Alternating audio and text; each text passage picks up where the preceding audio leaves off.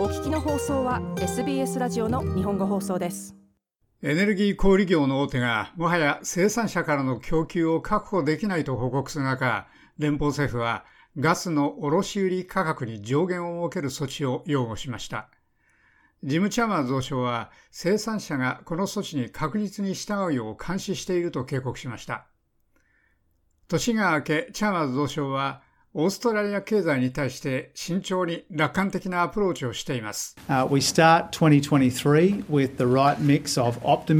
2023年は我々の経済と未来についての楽観的な見方と我々が年間を通じて直面すると思われる世界経済の状態の現実とのちょうど良いミックスで始まりました。我々は我々の経済の未来と我が国の未来については楽観していますが、この先数ヶ月の間には世界中から多くの経済的なチャレンジが我々を目指してやってくるのが現実だと思っています。チャーマー増相でした。ジム・チャーマー増相はこれまでの6ヶ月の間に23万4000人のオーストラリア人が仕事を見つけた全国の雇用データを満足そうに振り返りました。しかし、用心する面についてはうまくいっておらず、チャーマー増相はエネルギー価格を急上昇させたウクライナでの戦争は引き続き家計に圧力をかけ続けるだろうと警告しました。我々はこれらのエネルギー価格の上昇から痛みの一部を取り除くために断固として市場に介入するよう行動しました。しかし、その鍵となる部分、アルバニージ首相が各州やテリトリーの首相たちと合意できた鍵の部分は請求書の金額を安くすることでした。チャーマーズ増相でした。連邦政府はクリスマスの直前にガスの卸売価格に上限を設け、まだ完了していない強制的な行動期間を設定するための法律を可決しました。現行の合理的な価格のメカニズムに関する諮問は2月に終了しますので、まだ少し時間があります。チャーマーズ増相でした。しかし、専門家の一部は、何が合理的な価格に当たるかについてはっきりしていないことが不確実性を生んでいると警告しています。また、これと前後して消費者にエネルギーを販売している AGL などの小売業者は供給の確保に苦しみ、新規の商工業の顧客を取るのをやめています。グラタン研究所の気候変動とエネルギー担当、アリソン・リーブ副プログラムディレクターです。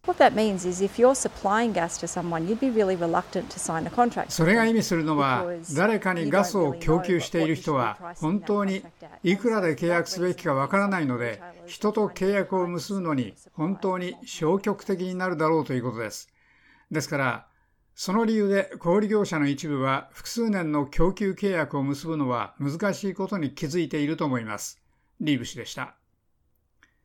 連邦政府は価格の上限が意図したように確実に機能するようにするため、価格の上限を6ヶ月後に見直すと言っています。しかしそれは野党の怒りを買っており、自由党の移民担当スポークスマン、ダン・テアン氏は、それは全くやめるべきだと言っています。それらを廃止すべきです。市場に出るガスを増やすことを考える必要があります。我々はそれは供給の問題であることを知っています。それが価格を引き下げるものの一つです。ですから、彼らは市場に供給するガスを増やす必要があります。ですから、彼らは供給を制限するために考案されたそれらの政策を撤回しなければなりません。彼らは市場に出るガスを増やすために州やテリトリーと協力できることを全てしなければなりません。自由党のダン・テイアン氏でした。グラタン研究所のアリソン・リーブ氏はこの問題は供給の欠如ではないと述べました。ガスの備蓄の目的は国内市場で入手できるガスの量を保証することです。しかし、その備蓄を十分に大きくすれば、市場に供給過剰となって価格が下がるので、それは価格に影響する傾向があります。問題は、我々は今、ガス不足に対処しているのではなく、価格問題に対処しているということです。ですから、直接価格を取り扱った方が良いのです。リーブ氏はこのように述べました。彼女は、それらの価格はその上限が解除される12ヶ月後に再び急上昇する恐れがあると警告しています。一方、政府は今度の5月予算でエネルギー代の緩和のために15億ドルを支出することを約束しました。チャーマー増相は、連邦政府は今後数週間かけて州やテリトリーと交渉を続けるので、与えられる金額は人々が住んでいる場所によるだろうと警告しています。以上、SBS ニュースのセーラ・トメフスカとハナクオンのレポートを SBS 日本語放送の長尾久明がお伝えしました。もっとストーリーをお聞きになりたい方は iTunes や Google ポッドキャスト Spotify などでお楽しみいただけます。